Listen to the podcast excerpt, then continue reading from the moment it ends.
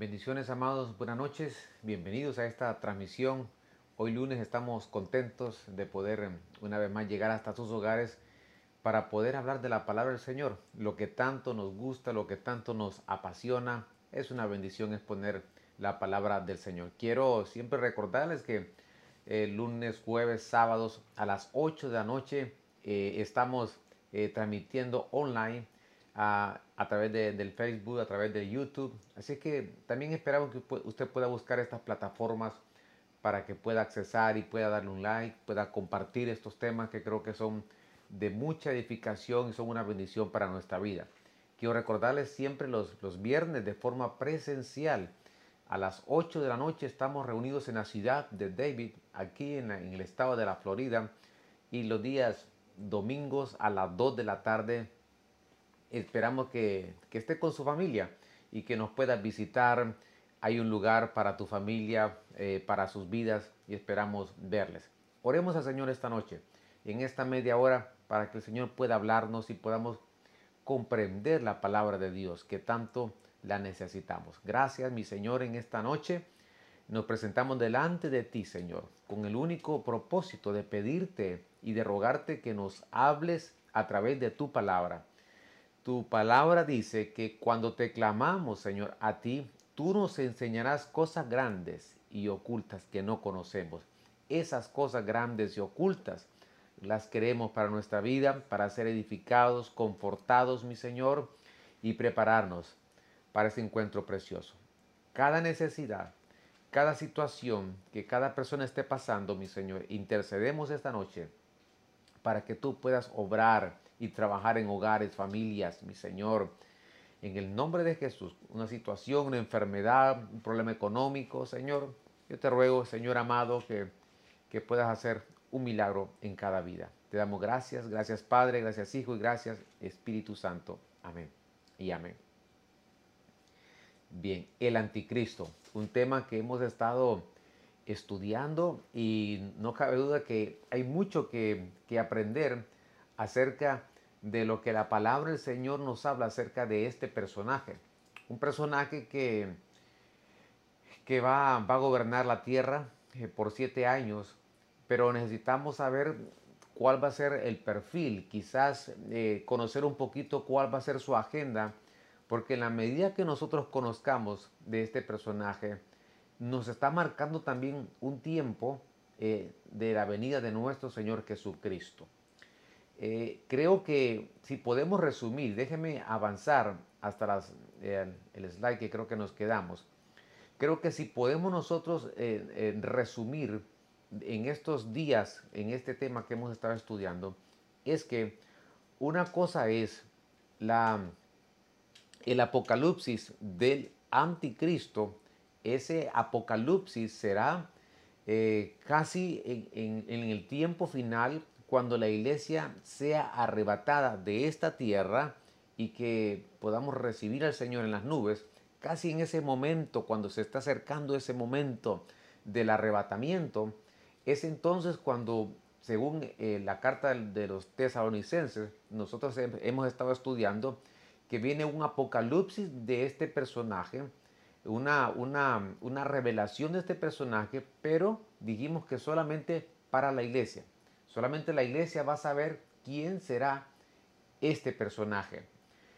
Eh, algo más, eh, la manifestación de este personaje que se le llama la parucía, esto será eh, en el tiempo de la tribulación. Y esta manifestación de la parucía del anticristo va a ser para toda la humanidad. Todas las naciones, eh, va a ser para parte de esa iglesia que lastimosamente la Biblia habla que se va a quedar una parte de esa iglesia que se queda y otra parte y lo que son los israelitas. Esos tres grupos van a conocer esa manifestación, esa parucía del anticristo que se va a manifestar con todo su, su, esplendor en el tiempo de la tribulación. bueno, veamos y avancemos en esta enseñanza, en estos minutos que nos quedan. Porque cuando nosotros, revisamos la escritura nos damos cuenta que este personaje recibe varios nombres en la palabra de Dios. La Biblia se refiere a él como el anticristo. se refiere como el cuerno pequeño, se refiere a él como el desolador, el inicuo, el hombre de pecado, el hijo de perdición, el asirio. Eh, aquí hay temas, aquí hay nombres que son interesantes porque el inicuo tiene que ver con, tiene que ver con iniquidad. el hijo de perdición, también hay un prototipo en la escritura que se refiere a Judas. Y por qué no, cuando se refiere al inicuo, también nos podemos referir a ese primer hombre llamado Caín, que, que también él dijo, grande ha sido mi iniquidad. Bien, entonces avancemos en esta enseñanza, porque cuando nosotros, eh, la pregunta es, ¿quién será este personaje? Y creo que eh, si usted me va siguiendo estas, estas noches, eh, usted se va a dar cuenta de dónde va a salir este personaje. Que hay muchas preguntas que hoy en día la gente se hace. ¿Qué será israelita? ¿Qué será judío? ¿Qué será de Europa?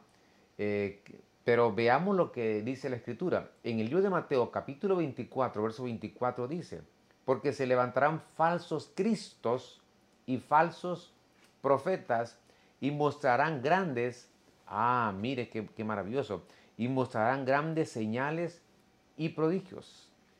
Grandes señales y prodigios. Y para así engañar, de ser posible, aún a los escogidos. Entonces, el Señor sube al monte de los olivos. Eh, cuando nosotros hablamos del monte de los olivos, como que era la base de operaciones ahí del Señor, y ahí el Señor hablaba de escatología. Y el Señor habla que vendrán, se levantarán falsos cristos y falsos profetas.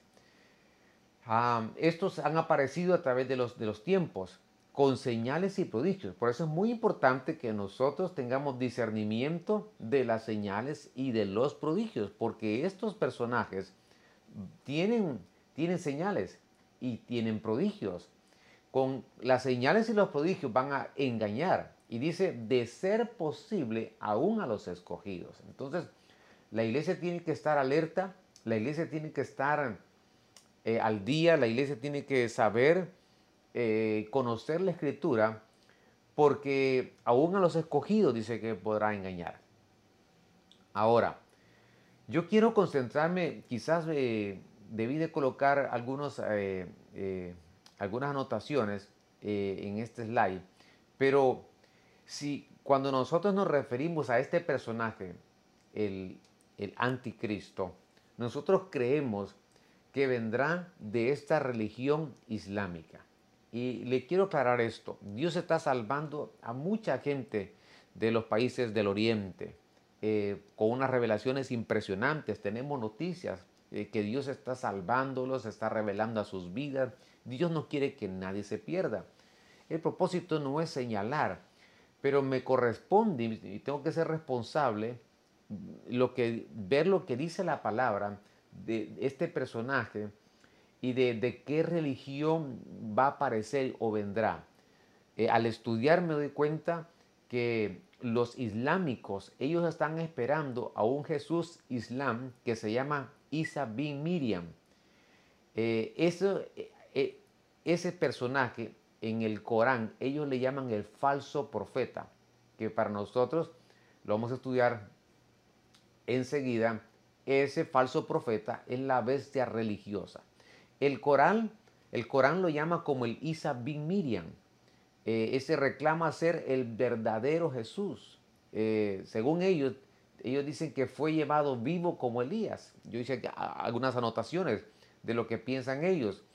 Eh, pero ellos, claro, sabemos que no murió en la cruz porque el único que murió en la cruz fue nuestro amado Señor Jesucristo. Tampoco sabemos que Él es Dios porque el único Dios es nuestro Dios, el Dios que conocemos. Eh, este personaje va a ejecutar los planes del Mahdi y regresará como un radical, apoyará toda la tarea del Mahdi, quien es el Mesías islámico, para, para destruir a judíos y cristianos. Entonces, aquí hay una batalla entre el Jesús islámico y el Jesús verdadero. Entonces, quiero retroceder porque oiga bien esto, así como, como, como Juan el Bautista fue el que anunció que, vendía y señaló al Cordero, eh, por el lado de las tinieblas, eh, los islámicos piensan que hay un personaje llamado el Isa bin Miriam, que es el falso profeta, pero que el anticristo, ellos le tienen un nombre y se llama el Madí. Ellos lo miran y el, nombre que ellos mencionan en el Corán es el Madí. Entonces, sabemos de antemano que, de esta religión eh, puede salir este, este personaje llamado el anticristo, porque en sus escritos ellos lo mencionan como el Madí, hablando del anticristo, y el falso profeta, el nombre que ellos le dan es Isa bin Miriam. Entonces, esto no es de eh, solamente que comparar lo que dice la escritura, porque, repito, es como ese falso, ese falso profeta es como el anti Juan el Bautista. ¿Estamos de acuerdo? Que, que se va a levantar para anunciar que viene ese, ese Madí, que es el anticristo. Entonces, vamos poco a poco eh, degranando este personaje y entrando un poquito más profundo, conociendo un poco más. En 1 Tesalonicenses capítulo 4, verso 15, dice, por lo cual os decimos esto por la palabra del Señor, que nosotros los que estemos vivos y que permanezcamos hasta la venida, parucía del Señor, no precederemos a los que durmieron. Entonces, en 1 Tesalonicenses capítulo 4, verso 15, aquí se habla de la parucía de nuestro verdadero amado Jesucristo. Es una venida en secreto que viene por su iglesia. Eh, a nosotros nos corresponde eh, amar su venida, prepararnos como su iglesia, estar atentos, eh, buscar la, la, santidad, la paz, sin la cual dice la palabra que nadie verá al Señor. Esa es la parucía que viene en secreto para la iglesia. Pero veamos la parucía falsa de quién? Del anticristo. Eso lo encontramos en 2 Tesalonicenses capítulo 2 verso 9. Dice, inicuo, inicuo, mire qué interesante, cuya venida, esa palabra es parucía, es conforme a la actividad de Satanás. Es decir, lo que, eh, lo que Satanás, que el Señor lo reprenda, esa actividad que ha hecho desde mucho tiempo, es la misma actividad eh, que va a tener este personaje llamada, llamado el anticristo. Dice, con todo poder, señales y prodigios, mentirosos. Señales y prodigios, pero hay una, hay una aclaración, mentirosos. Entonces, va, hay una parucía verdadera que viene para la iglesia del Señor, no nos confundamos, y hay una parucía que es una manifestación del anticristo ¿Cuándo va a ocurrir esto? Repito, esto va a ocurrir en la tribulación. En esos primeros tres años y medio, Él se va a manifestar y se va a dar a conocer a las naciones y esos tres grupos que antes mencionamos.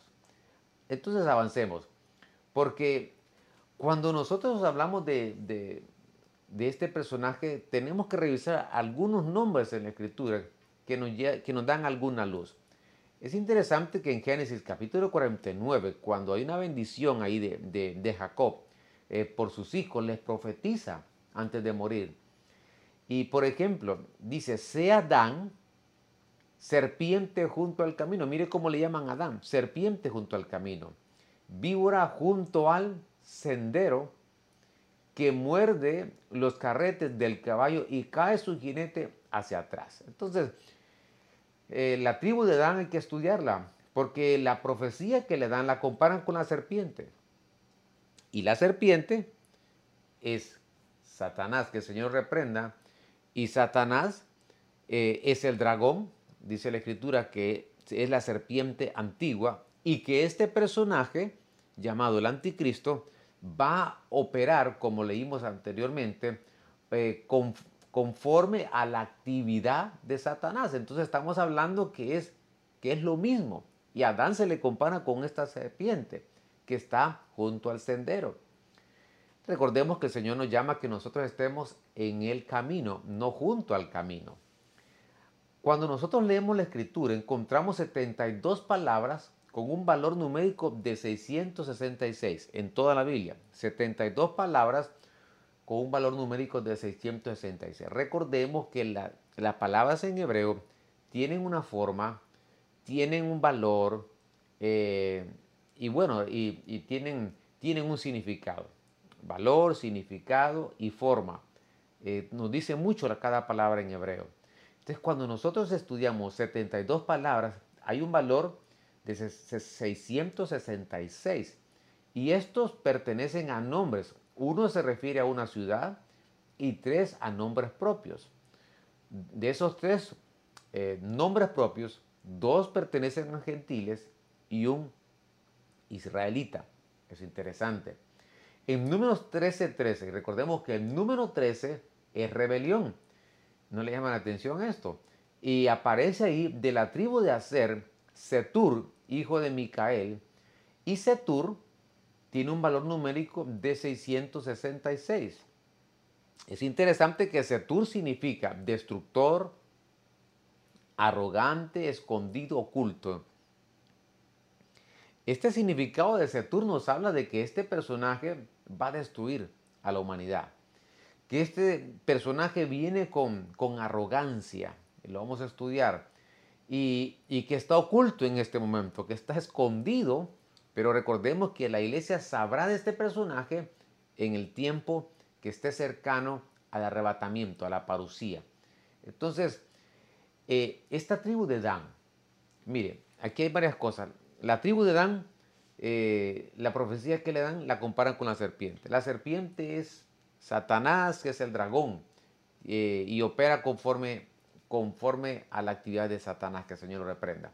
Pero también aparece la tribu de Dan, y la tribu de Dan no aparece en los 144 mil. Cuando usted lee el capítulo 7 de Apocalipsis, que el Señor va a levantar 144 mil, que hay que estudiarlos, quiénes son los del capítulo 7, nos damos cuenta que son 12 mil de cada tribu de Israel que van a ser testigos en los primeros tres años y medio de la tribulación para los israelitas, porque los israelitas hoy en día están, eh, tienen una venda, están están como en espera del trato que viene para ellos en la tribulación. Pero estos, estos 144 mil van a ser testigos como que ellos le van a predicar a esos israelitas para que ellos puedan conocer que aquel que crucificaron, ese era el verdadero Señor, el que vino y caminó en Israel por, por casi tres años y medio. Y que es interesante que la tribu de Dan le da la profecía a José y lo comparan con una serpiente que hace que la gente retroceda y, no aparece la tribu de Dan tampoco dentro de 144 mil. Mire qué, qué, interesante. ¿Por qué no aparece la tribu de Dan? ¿Será que la tribu de Dan tiene algo que ver con el anticristo? ¿Será que la tribu de Dan tiene alguna relación con este personaje? No podemos descartarlo.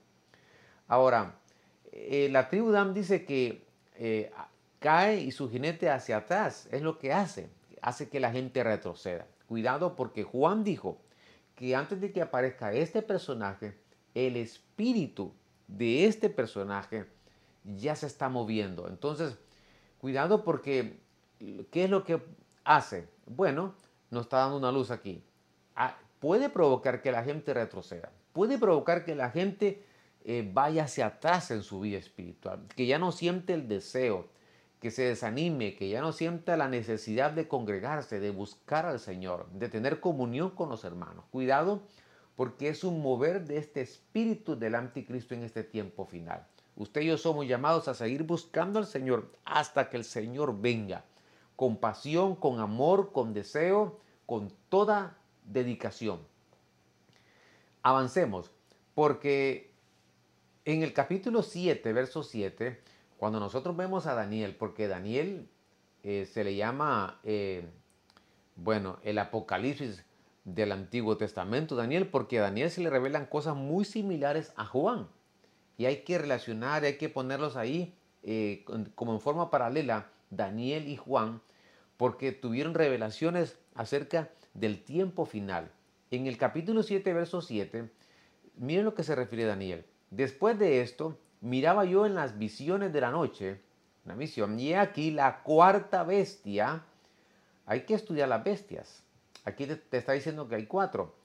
Esta cuarta bestia, espantosa y terrible, y en gran manera fuerte, la cual tenía unos dientes grandes de hierro, devoraba y desmenuzaba, y las sobras hollaba con sus pies, y era muy diferente de todas las bestias que vi antes de ella, y tenía diez cuernos. Entonces, a Daniel tiene esta visión, eh, en esta visión ve varias bestias, pero ninguna como esta cuarta bestia que tiene algo interesante. Tiene 10 cuernos.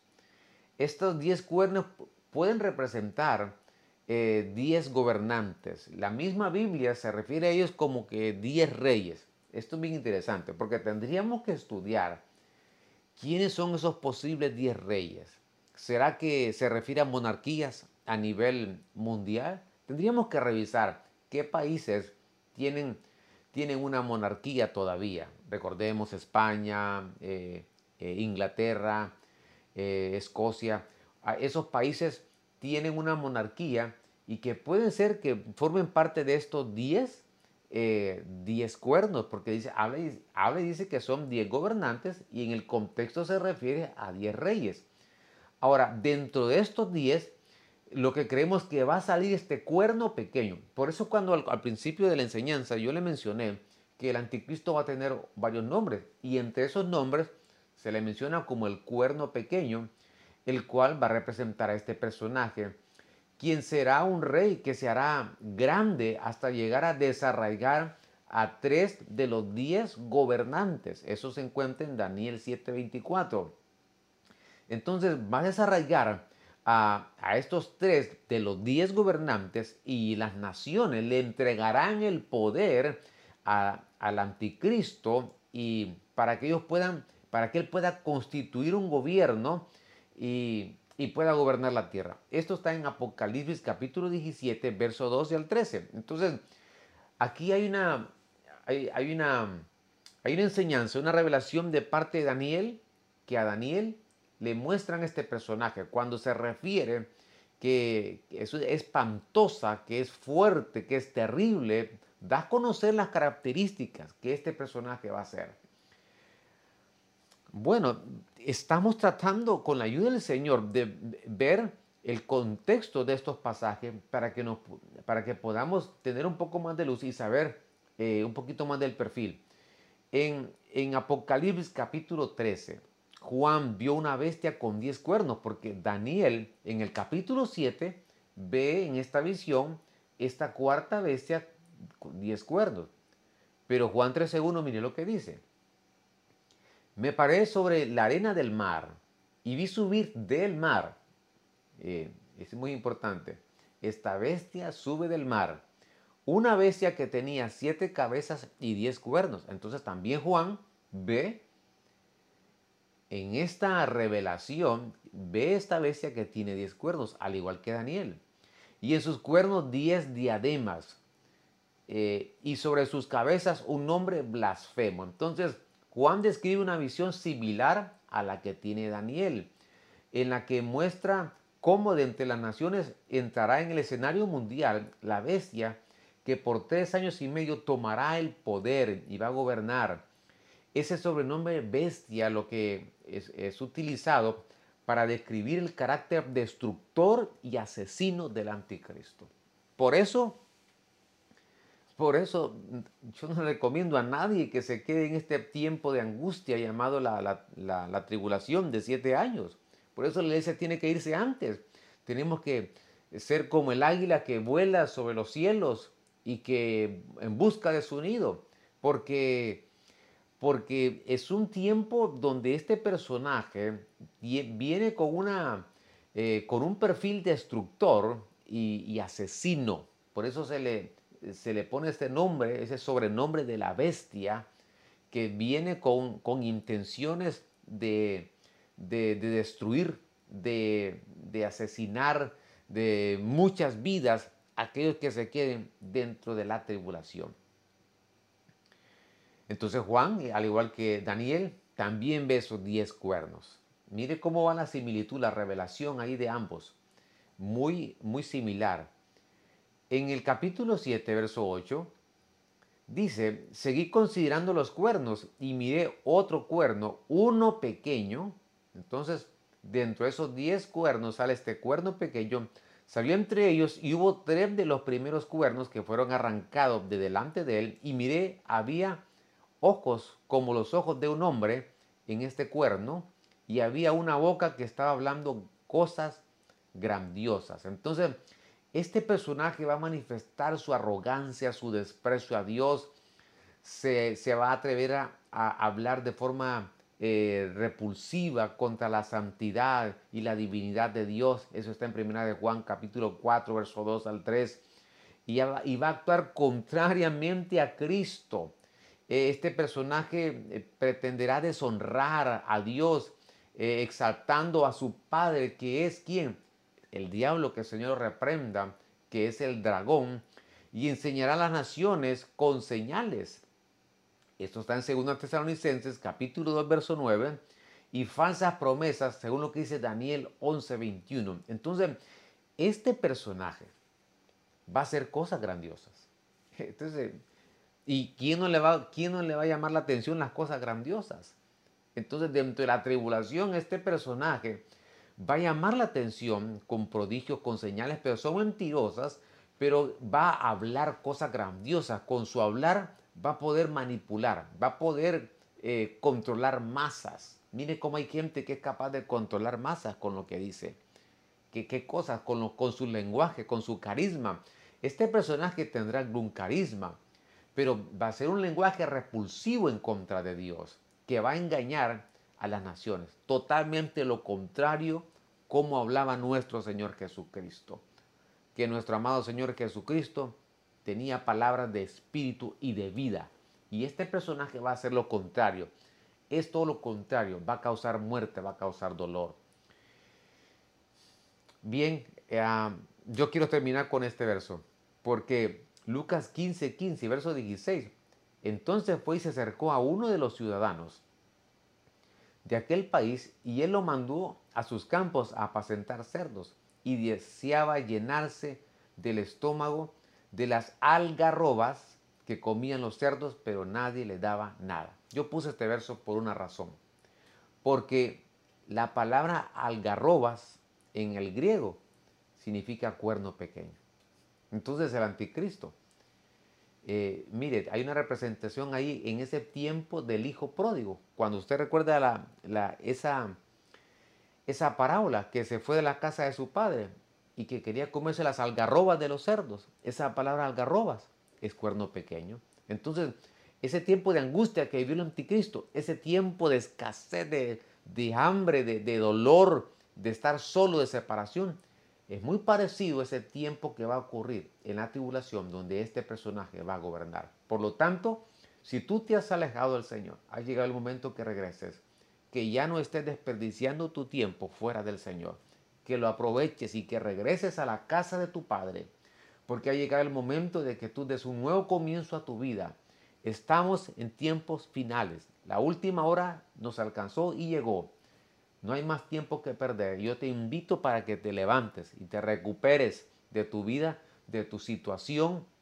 Y no importa lo que hayas hecho, el Señor es amplio en misericordia, en bondad, para poder levantarnos y perdonarnos. El tiempo se me ha terminado, pero no quería dejar de mencionar esto porque aunque es un tema escatológico, también creo que lleva una parte devocional en, lo que nosotros estamos hablando acerca de este personaje. Eh, quiero que oremos esta noche y le pidamos al Señor que nos, que nos prepare, que no podamos, que nos permitan nunca desfallecer, porque el Señor quiere que nosotros estemos firmes hasta su venida y que todo nuestro ser espiritual y cuerpo sea guardado para su venida.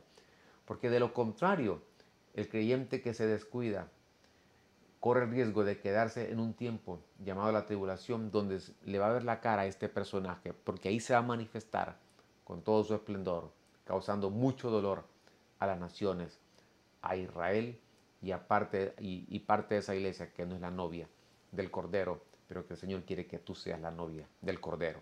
Oremos. Glorioso Señor, en esta noche yo he enseñado tu palabra, he, predicado eh, por medio de tu Espíritu Santo, que seas tú el que pueda tocar vidas, corazones y transformarlos, mi Señor, y que nos preparemos. Una vez más, este es el tiempo de prepararnos, este es el tiempo de aprovechar el tiempo, este es el tiempo de ya no desperdiciarlo, sino que correr a tu casa, a tus brazos y poder, mi Señor amado, estar debajo de tu regazo, en tus brazos. Aquellos que se han alejado, que siguen siendo hijos, pero quizás son como este pródigo, Señor, que puedan regresar a casa, mi Dios eterno, porque aquí hay una similitud de este personaje, pero nosotros, nosotros queremos estar en tu casa, nunca queremos salir de ahí, mi Señor. Toma control de cada necesidad, cada matrimonio, cada hogar, cada familia.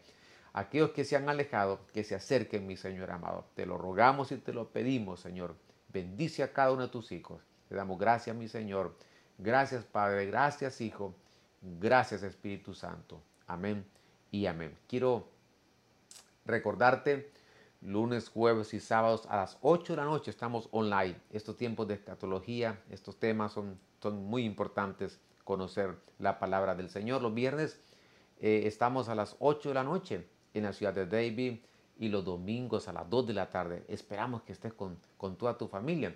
Así que no olvides, estamos en las plataformas de Facebook, a través de YouTube y a, través de Spotify. Ahí puedes escuchar también las enseñanzas mientras vas en el vehículo, en el trabajo. Eh, puedes escucharlas y sé que el Señor te va, te va a bendecir grandemente. Que el Señor eh, les bendiga a todos estamos orando por cada uno de sus familias. Llámenos 915-502-1252. Estamos para servirles. Buenas noches, bendiciones.